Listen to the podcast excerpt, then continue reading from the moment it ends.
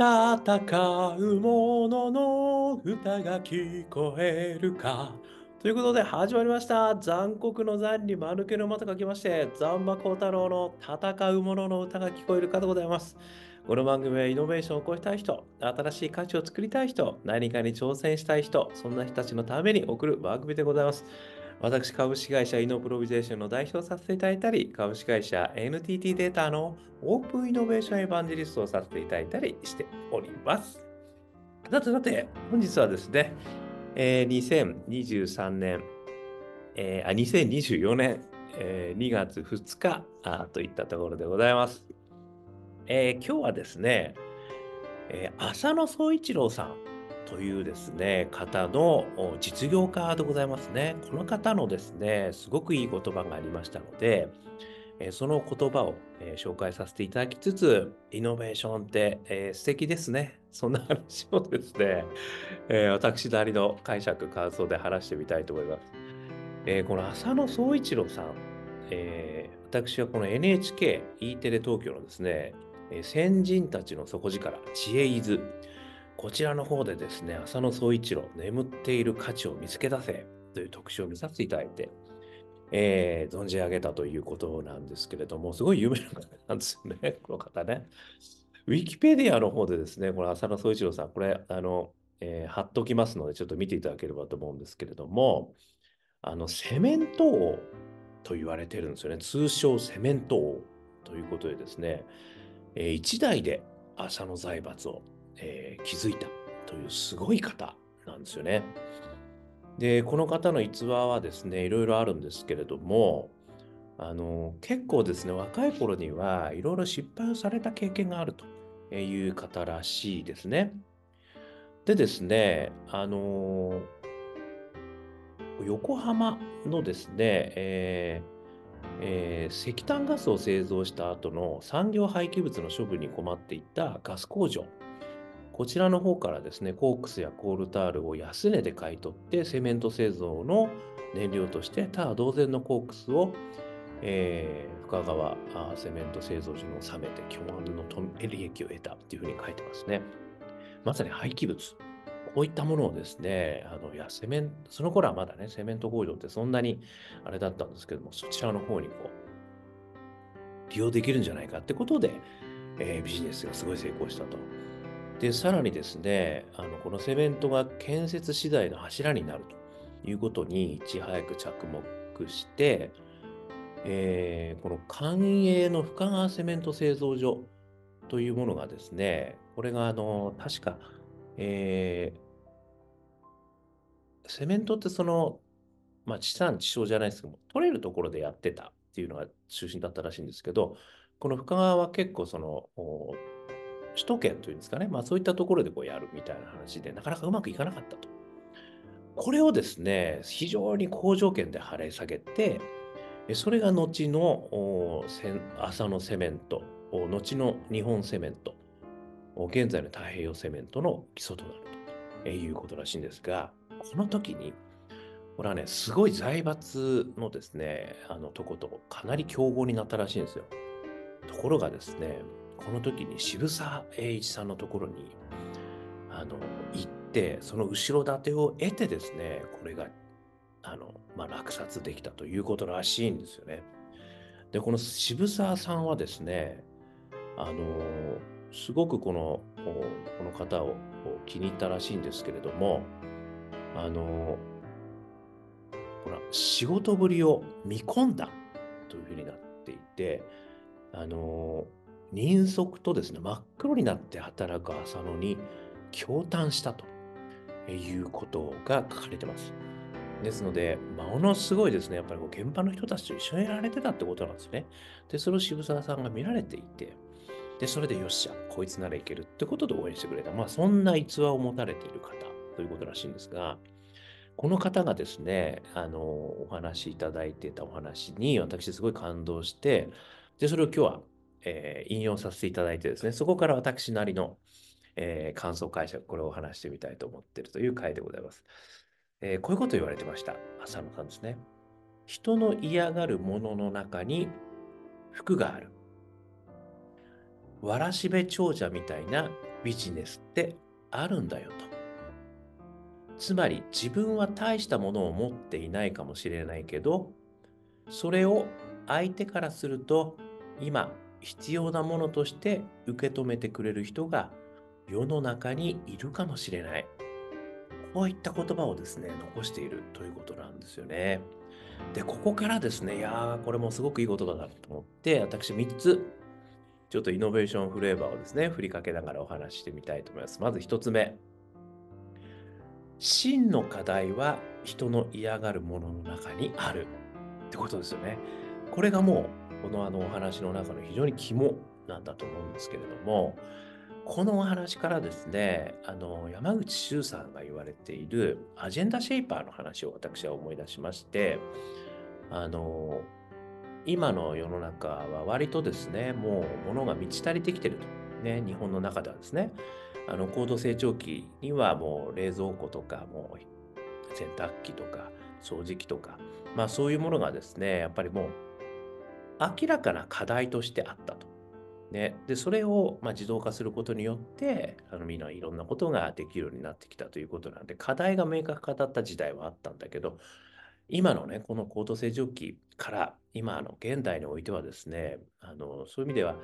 あんまり課題がもうある意味こう飽食になっててですねあの見つけられないとだからこそ新たに課題を設定してで、その課題を攻めていくのがイノベーターであるということで、アジェンダシェイパーというですね、言い方をうまく出産されてて、これはまさにその通りだなと思ってるんですけども、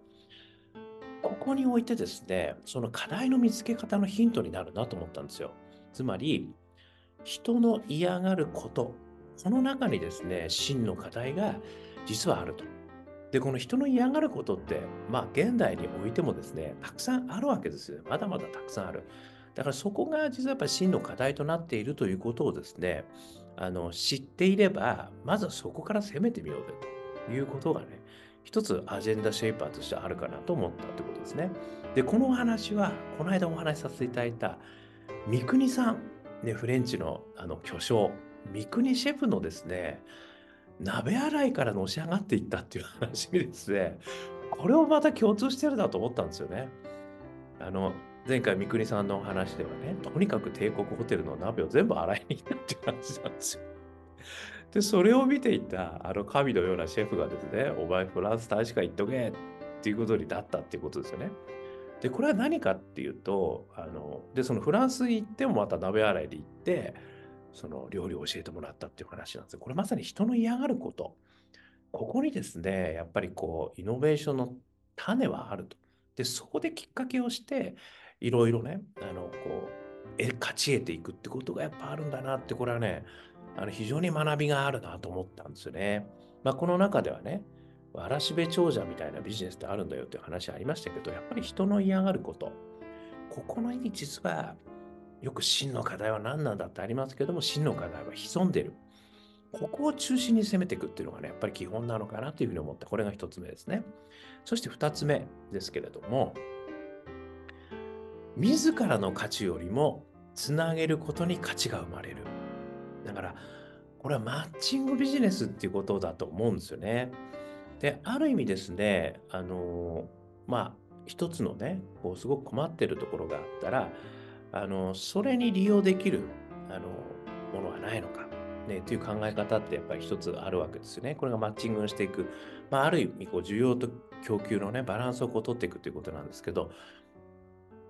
この、あの、浅野さんが言われたのは、まさにこう余っているもの。ね、この産業廃棄物は、どっかで使えないのかってことをね、あの、こう探していく。っていうこともあるだろうし、もしくはセメント工場の中で、やっぱりすごくこう原材料が高いと。だからそこに対して、どっかで使えるものはないのかって探してみる。まあ、これはですね、ある意味その自分の中に、自分自身でその解決策をね、もっとじゃあ原価を低減してセメント工場をもっとこう効率的にやっていくというやる方もあるかもしれないけども、自分自身のあのこのソリューション力よりもですね、いろんなところでマッチングさせるっていう、この力っていうのは、実はやっぱりすごく大事なんだなっていうふうに思うわけですね。私もそういう意味ではオープンイノベーションをですね、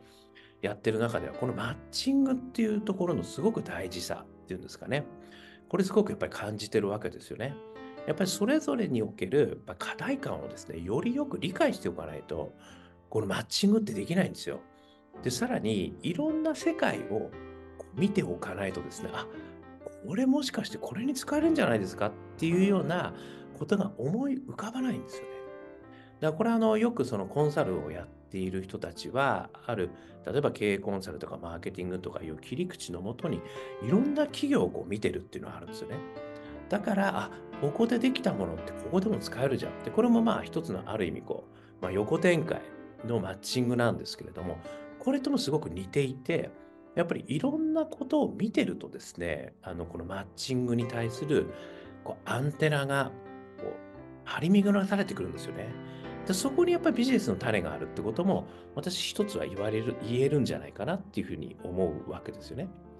だから、ある意味、その、自らが解決するってこともあるんだけども、まあ、ベスプラのようにですね、いろんな世界であの解決していることがあるかもしれない。それを持ってくるっていうこともあるし、こちらで余ってるものをこちらにもし使えるんじゃないの？もしくは、ここであの何かもっといいものが他にあるんじゃないかっていう、このマッチングの技術というんですかね。これをやっぱり高めるっていうのは、やっぱり一つこれまたイノベーションの非常に大きな技術なんじゃないかなっていうふうに思うっていうことですね。そのためには、あのセレンディプティじゃないですけれども、人本旅ねっていう話を前もさせていただきましたけど、やっぱりこう人に出会う。そして本。本はね、人の昔のあの歴史が詰まってる本ですからね、ものですから。そして旅ですよね。そうすると自分の周りだけじゃなくていろんな人と出会う。それによって、あの、このいろんなマッチング先がですね、見当たってくるってことはすごく大事なんですよね。だからこのセレンディプティを高めるっていうことも、ある意味ね、ビジネスの中ではすごく必要なのかなっていうふうに思った。これが2つ目でございます。そして3つ目ですけれども、バイアスを壊すパッションが必要ってことなんですよね。これですね、やっぱりあの、いくらマッチングとして、ああ、これとこれを結びつけたら面白いよねっていうのが見つかったとしてもですね、それができていない理由っていうのもあるんですよ。で、これは自分一人だけがね、こう見つけたものではね、大抵ないんですよ。大体みんなそういうことも見つけてやってる人はいるんですよ。でもうまくいってないんですよ。で、それをうまくいくためには、それをですね、やっぱりこう、やっぱり俺もやったけど、あれね、こういうことこういう理由でダメなんだよとか、やっぱりね、あの、こういう力関係があってね、えー、難しいんだよとかね、これやっぱり昔からね、やっぱりやってるから、あの、既得の人たちがいるからね、難しいんだよとか、いろんな理由があるんですよ。で、その理由は、まあ、ある意味バイアスになってるわけですよね。だからその、もしくはサンクチュアリーになってる可能性があるわけですよ。もしくはタブーになってる可能性がある。それをやっぱり打ち破らないと結局はこれはできないんですよ。だからこの人が嫌がるものの中に服があるという観点があってそしてマッチングさせることによってそれが解決できるという観点もあるんだけど最終的にはですねやっぱりそれをバイアスを壊す突き破るパッションこれがやっぱりないとねダメなんですよね。で先ほどちょっとお話しした通り渋沢栄一さんがねこの浅野さんをあの応援した理由もう現場の作業員と一緒に真っ黒になってコークスをやってた。やっぱりこういったパッションがですね、もうとにかく現場の方に行って、やっぱり自らがですね、こうやっている、自らが汗をかいて、自らが解決していこうとする、自らが突き破ろうとすることをしている。やっぱりそういう人かどうかってことが実はものすごく大事ってことですよね。この前もお話ししましたけど、Y コンビネーターの方々がビジネスモデルなんて見ねえと。ね、その人しか見てないよと。だってビジネスモデルなんてもう変わっていくから。その変わっていくビジネスモデルを何とかしようと、こいつなら諦めないでできるかどうか、そこしか見てないという話と同じなんだなと思ったんですよ。多分渋沢栄一さんも、その意味じゃね、そのアイデアよりも、おそらくこの人、浅野総一郎さんという人が、どんだけ諦めずにパッションをもとに実現できるかっていうところを多分信用されたんじゃないかというふうに思ったということですね。それをためにやっぱりパッションなんですよ。自分のパッションの源。ね、それは一体どこにあるんだね、これは大好きパッションなのか、それとも成長パッションなのか、脱出パッションなのか、それとも利他パッションなのか、ね、それとも個性派パッションなのか。これはね、個人個人によって違うし、時代時代によって自分も違うんですよ。縦軸にポジティブ、ネガティブ、横軸にオープン、クローズね。そうすると4つの証言が出てきますね。先ほどの4つのパッションがね、誰にでもあるんですよ。そのうちのどのパッションが今は強くて、どのパッションを発動させてそこに向かっていくのか。ということをですね、やっぱりこう意識してやるだけでも随分違うというふうに思ったということでございました。ということでね、この浅間総一郎さんの話、これね、ある意味人が嫌がるもの、そこに真の課題がある。人が嫌がるモノベーション と言ってもいいんじゃないでしょうか。というお話でございました。まとめると、1つ目は真の課題は人が嫌がるところにある。そして2つ目は、自らの価値もあるけれども、つなげる価値ってあるよ。そして3つ目は、バイアスを壊すパッションが必要になるのであると。えー、いうことをですね、私は勉強させていただいたということでございました。ということで、少しでも参考でありましたら幸いです。ということで、ね、えー、いつも毎日 YouTube も付き合わせ話しますので、よかったら登録してください。そして Facebook、Twitter、コメントいただけたら嬉しいです。なので、我がアカペラグループでは香港ラッキーズというですね、グループやっております。えー、中年ワンダーランドという曲をですね、Spotify、Apple Music、YouTube、ね、ストリーミングしてますので、よかったら聴いてみてください。そして、えー、あ、チャーリー・オブ・ラッキーというですね、ニューアルバムもあります。こちらは4曲入りですけれども、えー、iTunes、そして Mora、こちらの方で視聴もできるし、ダウンロダウンロード販売もしてるということですね。えー、そしてアカペラグループ香港ラッキーズは30年やってますんで CD もたくさん出してます。こちらの方は香港ラッキーズ商店というウェブサイトの中にありますので検索してみてください。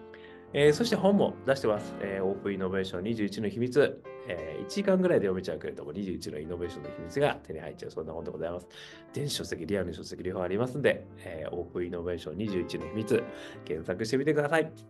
えー、こんなことを話してる私ですけど、普段はイノベーションのコンサルやってますので、個人の方、企業の方、えー、お困りのことがありましたらお気軽にご連絡くださいませ。そして、えー、起業家の皆さんも応援してます。えー、何度でも挑戦できる世界を、ね、目指して、スタートアップスエマージェンスエコシステム、こちらの方も頑張って作ろうとしてますんで、えー、起業家を応援する人たちも、ね、起業したい人たちも、ぜひぜひご連絡くださいませ。ということで、今日も聞いていただきましてどうもありがとうございました。それでは皆様頑張りましょう。また明日